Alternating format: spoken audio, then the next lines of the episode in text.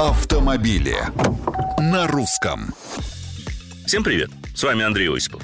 Праздники закончились, утром на работу, а машина не хочет заводиться. Знакомая ситуация?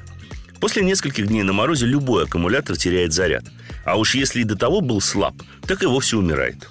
И что, в ближайший магазин за новой батареей? А если идти не близко? Да и на своих двоих тащить нелегкий аккумулятор – удовольствие сомнительное. Прикурить? Можно, конечно. А еще лучше сразу приобрести пусковое или пускозарядное устройство.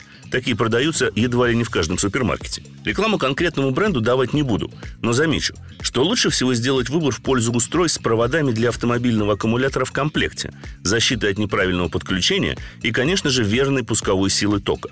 Как ее рассчитать? Умножьте емкость вашего аккумулятора на 3. Вот вам и минимальное значение силы тока нужного пускового или пускозарядного устройства. И еще один момент. Лучше остановить свой выбор на приборе, который сможет заодно показать оставшуюся емкость вашего аккумулятора. Однако помните, какое бы продвинутое устройство вы не купили, оно не спасет вас от замены самого аккумулятора, если срок его службы подошел к концу. Комментарии, мнения и предложения приветствуются на страничках Русского радио в социальных сетях. С вами был Осипов. Про автомобили на русском.